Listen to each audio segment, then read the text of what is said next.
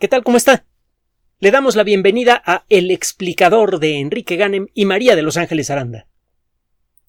A lo largo de su breve historia, la ciencia ha revelado frecuentemente panoramas extraordinarios, profundos, poderosos, sorprendentes, que retan no solamente a nuestras ideas sobre la naturaleza del mundo, y por lo tanto retan también a nuestros principios incluso éticos, sino que incluso muchas veces retan y sobrepasan a nuestra imaginación. A lo largo de los últimos 400 años, desde que Galileo empezó a hacer sus, eh, sus trabajos, los primeros trabajos científicos de corte moderno, hemos descubierto que el Sol es una estrella, hemos descubierto, entre muchas otras cosas, que la Tierra es una gota de roca fundida con una costra muy delgada de roca sólida, y que esa costra está dividida en escamas que se mueven de manera independiente, verdaderamente extraordinario. Hemos descubierto la evolución de la vida y hemos podido ponerle fecha muy precisa al momento de creación del universo, al primer momento. Recuerde usted que el origen del universo no es el origen de la materia, eso vino mucho después. Lo primero que, que se originó en la historia del cosmos, el primer elemento que tuvo existencia fue, bueno, los primeros elementos fueron el espacio, el tiempo y la energía, que están íntimamente ligados. Todavía no entendemos bien a bien cómo pero es claro que espacio, tiempo y energía son como tres dedos de una mano. Están unidos en su base. Todavía no entendemos bien la relación entre esos tres elementos. Pero esos son los elementos más fundamentales del cosmos. Si llegamos a entender de manera profunda la relación que hay entre estos tres elementos, podríamos entender por qué nació el universo nada más con eso, ya estaríamos adentro de un territorio que por mucho tiempo le perteneció únicamente a la religión, a la mitología, a la filosofía, pero no al verdadero entendimiento. Desde finales del siglo XIX hemos descubierto aspectos cada vez más profundos entre, en la relación que existe entre estos elementos. Entendimos, por ejemplo, que materia y energía son la misma cosa, manifestada de maneras diferentes. Entendimos que el espacio y el tiempo no existen en forma independiente, sino que hay una sola entidad, el espacio-tiempo. Y ahora estamos tratando de entender de manera cada vez más profunda cuál es la relación entre el espacio-tiempo y la energía que se puede manifestar en forma de materia. De hecho, si somos estrictos, solamente son dos los elementos eh, cuya relación tenemos que entender de manera profunda, el espacio-tiempo y la energía. Y eh, desde las primeras décadas del siglo XX, algunos pensadores audaces, con mucho conocimiento de causa, empezaron a proponer ideas sobre cuál podría ser esta relación profunda entre espacio, tiempo y energía. Una parte de este esfuerzo involucró el tratar de entender, hasta donde fuera posible, la naturaleza profunda de la materia. Nos dimos cuenta que la materia está hecha de partículas mucho más pequeñas de lo que habíamos imaginado. Y empezamos a descubrir la necesidad lógica de describir a muchas partículas diferentes. Empezamos a descubrir que para describir ciertos fenómenos físicos observables en laboratorio, necesitamos por fuerza invocar la existencia de ciertos tipos de partículas. Incluso llegamos a dominar la lógica necesaria para entender la naturaleza de las partículas, al punto de que se podía predecir la existencia de una partícula con tales o cuales características que luego era encontrada a veces años, a veces décadas después. por ejemplo basándose en la descripción matemática básica del electrón, a la hora de conjuntar lo que sabíamos del electrón en términos de la mecánica cuántica e incorporar en esta fórmula el principio básico de la relatividad, que la velocidad de la luz es la única velocidad que existe en el universo.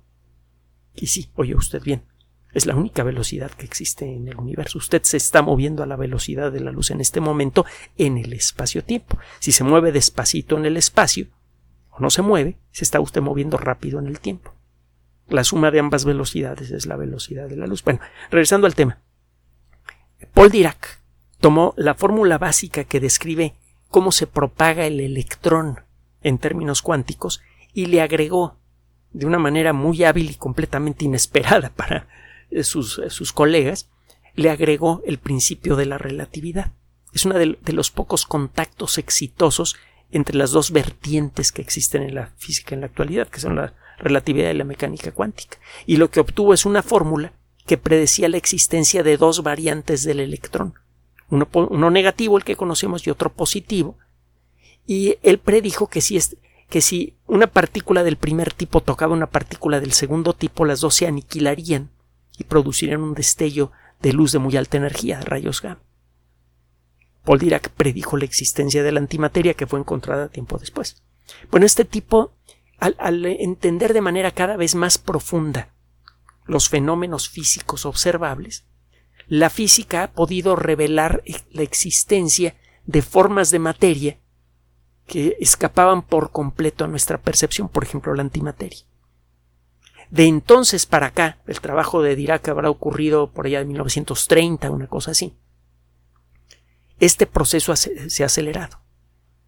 En todo lo que restó del siglo XX, varios físicos brillantes fueron eh, juntando evidencia, tanto teórica como observacional, y predijeron la existencia de partículas que luego aparecieron en grandes aceleradores. Esto nos permitió entender la naturaleza básica, cuando menos cuántos tipos de materia pueden existir en el universo a un nivel fundamental. Ahora, existen ciertos factores del comportamiento de estas partículas que todavía no se pueden comprender bien. Sabemos que los electrones generan gravedad. Si junta usted un montón de electrones, generan una gravedad muy intensa. Pero no sabemos, no podemos describir en, Podemos describir cómo se comporta un electrón en términos cuánticos de maravilla, pero no podemos explicar por qué genera gravedad. Pero es claro que el electrón genera gravedad, y lo mismo pasa para todas las partículas subatómicas. A la hora de tratar de acomodar las fórmulas de la relatividad para que embonen con las fórmulas de la mecánica cuántica, varios físicos a lo largo del siglo XX se han dado cuenta de manera independiente que la única manera de conseguir esto aparentemente es asumiendo que hay algo más allá de los límites de la realidad. Espero que le estén dando escalofríos. Esto ya lo hemos comentado antes, pero lo que le tengo que decir ahora es más emocionante. Hay indicios teóricos que sugieren que el universo podría estar hecho con muchas más dimensiones que las que conocemos se necesita un mínimo de cinco dimensiones para poder explicar de manera mínima por qué existen tantas partículas subatómicas como las que podemos observar. Un trabajo más completo que considere más aspectos que hemos averiguado con el paso de los años sobre la naturaleza de la materia, dice que la mejor manera de explicar por qué el universo es como es es asumiendo que hay diez dimensiones espaciales y una dimensión del tiempo. Y hemos explicado antes que esto implica de manera muy directa la posible existencia de otros universos, de los famosos universos paralelos. Y usamos el ejemplo de, bueno, si nosotros somos como una sombra proyectada en la superficie de una mesa, somos perfectamente bidimensionales, y para nosotros solamente existen las direcciones arriba, abajo, derecha, izquierda. No existe una tercera dirección que sea perpendicular, no tiene sentido para una sombra hablar de una tercera dimensión. Si el universo entonces es todo lo que existe en esta mesa, porque es el único lugar donde pueden existir estas sombras, Uno puede imaginar la existencia de otras mesas que podrían estar a pocos milímetros de distancia de esta, en donde existen otras sombras que experimentan otras realidades. Bueno, esto hasta hace poco era puro rollo. Está empezando a dejar de serlo. Y es, eh, eh, realmente es muy emocionante esto que le voy a comentar. Tiene tiempo que los físicos se han acostumbrado a buscar claves sobre la naturaleza básica del universo en aceleradores de partículas. Existe una cierta relación cada vez más clara entre la naturaleza de la materia tangible y la naturaleza del espacio. De hecho, la mecánica cuántica, en cierto modo, lo que dice es que todas las cosas que llamamos partículas de materia son en realidad propiedades del espacio. En lugar de que el electrón sea una bolita dura que genera un campo eléctrico a su alrededor. La mecánica cuántica ahora más bien habla del campo mismo, una zona del espacio que tiene propiedades peculiares y una de esas propiedades es la posible existencia de una partícula en el cerca del centro de ese campo eléctrico. El campo eléctrico ya no existe porque existe el electrón, más bien el electrón existe porque existe el campo eléctrico. Y el campo pues es espacio-tiempo a final de cuentas. Bueno, basándose en este conocimiento que desde luego está asentado en conceptos y en, y en, eh, eh, ecuaciones precisas, eh, hay investigadores que se ponen a estudiar lo que pasa en aceleradores de partículas. Dicen, a ver, si es esta formulita que describe al electrón es correcta, cuando yo hago chocar dos electrones a gran, eh, eh, con, tal energía, yo debería ver que como consecuencia de este choque se generan nuevas partículas. La energía de la colisión se manifiesta en forma de partículas subatómicas nuevas, con tales y cuales características. Usted hace, eh, hace los cálculos, predice lo que va a suceder cuando choquen dos electrones de frente y luego va y hace chocar electrones de frente. Y ve si a la energía que usted calculó empiezan a salir las partículas que usted calculó. Esto lo vienen haciendo desde hace ya varias décadas, se han vuelto muy buenos para ello. Entre las partículas subatómicas fundamentales está desde luego el electrón, tiene dos partículas hermanas, el muón y la partícula tau, tau, una de las letras del alfabeto griego, estas partículas también tienen carga eléctrica negativa, solo que tanto el muón como el tau, al cabo de un tiempo muy pequeño, se, se desintegran. Son partículas inestables y lo sabemos por la teoría. La teoría nos dice que debe ser así la cosa. Un muón al cabo de un tiempo muy breve revienta en varias partículas, entre ellas un electrón negativo. Esto lo, venimos observando desde hace tiempo. Bueno, hay muchas partículas subatómicas eh, que ya conocemos. De hecho, la tabla de partículas subatómicas, el equivalente de la tabla periódica de los elementos, pero que habla de partículas subatómicas, se llama modelo estándar. Entre otras partículas existen varios quarks. Los quarks normalmente los encuentra usted en parejas o en grupos de tres. La teoría dice que en el universo actual es imposible que un quark pueda vivir solo por mucho tiempo. El ambiente es tan frío que el quark se desintegra rápidamente en otras partículas. Un quark solamente es estable en el universo moderno si está pegado a otro quark como mínimo. Las partículas que están hechas de dos quarks son más o menos estables, no duran mucho tiempo antes de romperse, pero duran algún tiempito. En cambio, las partículas con tres quarks en algunos casos son indefinidamente estables. Por ejemplo, el protón y el neutrón. Las partículas que forman el núcleo de los átomos están compuestas a su vez de tres quarks y una nube de partículas que actúan como pegamento, los gluones. Recuerde que la palabra glue, G-L-U-E en inglés, significa pegamento. Los gluones son los pegamentones, las partículas que mantienen pegados a los quarks. Bueno, existen varios tipos de quarks los protones y los neutrones están hechos de los tipos más comunes de quarks. Les pusieron eh, unos nombres hasta cierto punto caprichosos, arriba y abajo.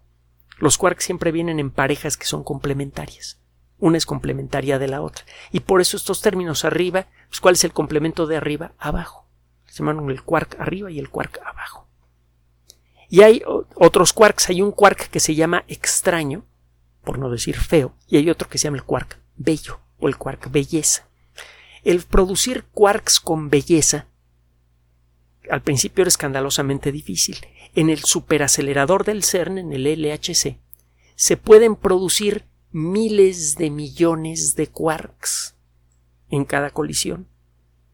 Bueno, no en cada colisión, sino en, unas pocas horas usted puede juntar registros de miles de millones de quarks tipo belleza, de quarks con belleza. Estos quarks, cuando son producidos, quedan libres y como le decía yo, los quarks eh, libres en el universo moderno son inestables. En una millonésima de millonésima de segundo revientan. Es posible predecir en qué van a reventar los quarks belleza. Cuando los quarks de tipo belleza revientan,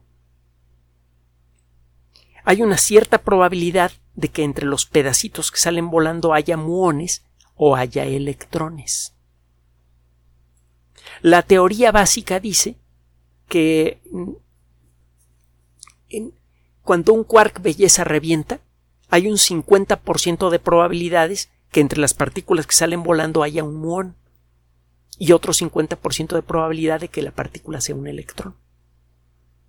Bueno, pues usted produce muchas colisiones en el acelerador, en el LHC, y en un detector especial que se llama LHCb, el detector del Large Hadron Collider, el gran colisionador de, hadrones que busca partículas bellas, de allí el LHC-B, Beauty.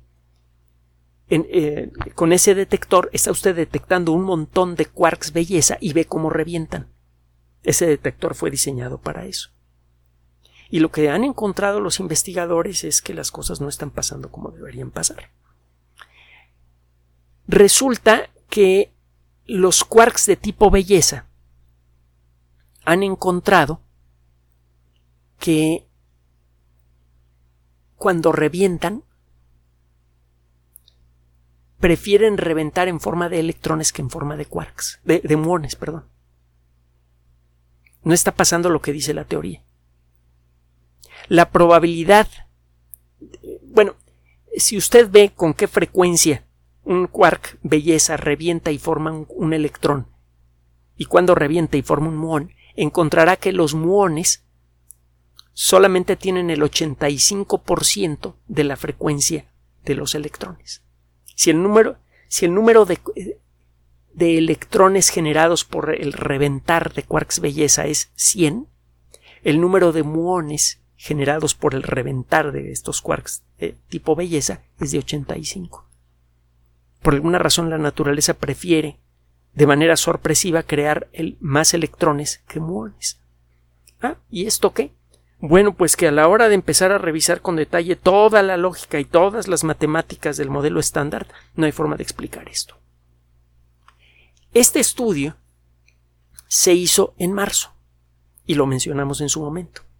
Hay inconsistencias en la forma en la que revienta el quark belleza entre lo que dice la teoría y lo que está pasando en la realidad. Ahora usted dirá, pues es una diferencia chiquitita. Primero, no es tan chiquita y segundo, la mecánica cuántica es la teoría más exacta en, en términos matemáticos en toda la historia de la humanidad. Siempre atina a todo perfectamente. Y esta diferencia es demasiado grande como para ser atribuida a un error en el equipo o a un error en la observación. Se toman miles de millones de registros para luego sacar estos porcentajes. Ahora, este trabajo no pudo analizar suficientes millones de colisiones que producían suficientes millones de quarks belleza para poder eh, demostrar más allá de toda duda que eh, realmente está ocurriendo este fenómeno. Bueno, esto fue en marzo. Eh, acaba de ser publicado otro trabajo por investigadores de la Universidad de Cambridge basándose en datos también del LHC, en donde encuentran el mismo fenómeno. Este, este estudio, realizado con una técnica matemática diferente, tampoco tiene suficientes registros como para que pueda ser considerado definitivo. Ninguno de los dos estudios. Pero, aquí viene lo interesante. Usted, si usted hace un estudio con, eh, datos insuficientes, es probable que saque conclusiones equivocadas.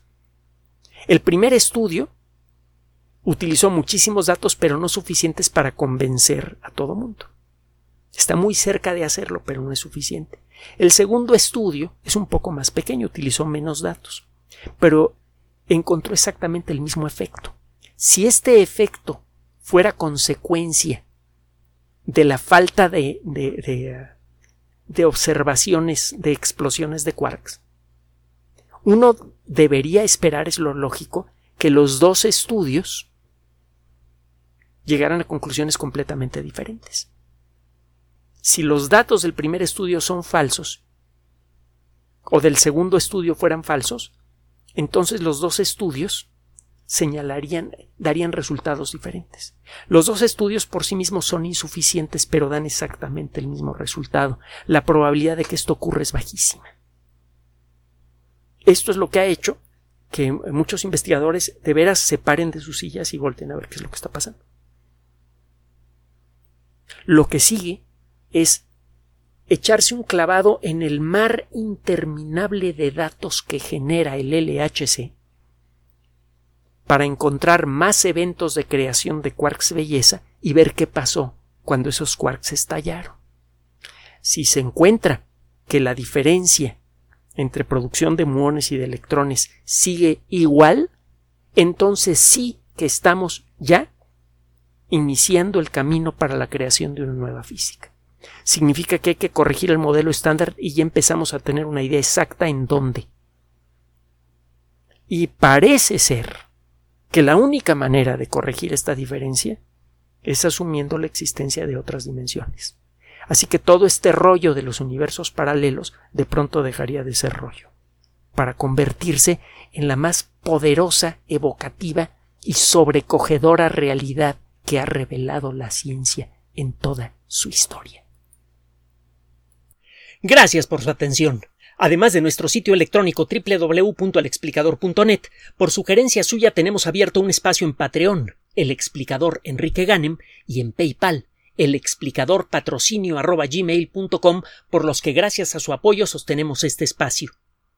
Puede usted descargar gratuitamente estos audios en formato MP3 en Spotify y en iTunes como El Explicador sitio oficial y en SoundCloud como El Explicador y con formato de video en YouTube en El Explicador sitio oficial. Recuerde nuestras redes sociales de siempre, Twitter Enrique-Ganem y en Facebook Enrique Ganem sitio oficial, El Explicador y los grupos que usted ya conoce. Finalmente, El Explicador siempre somos María de Los Ángeles Aranda y Enrique Ganem. Gracias.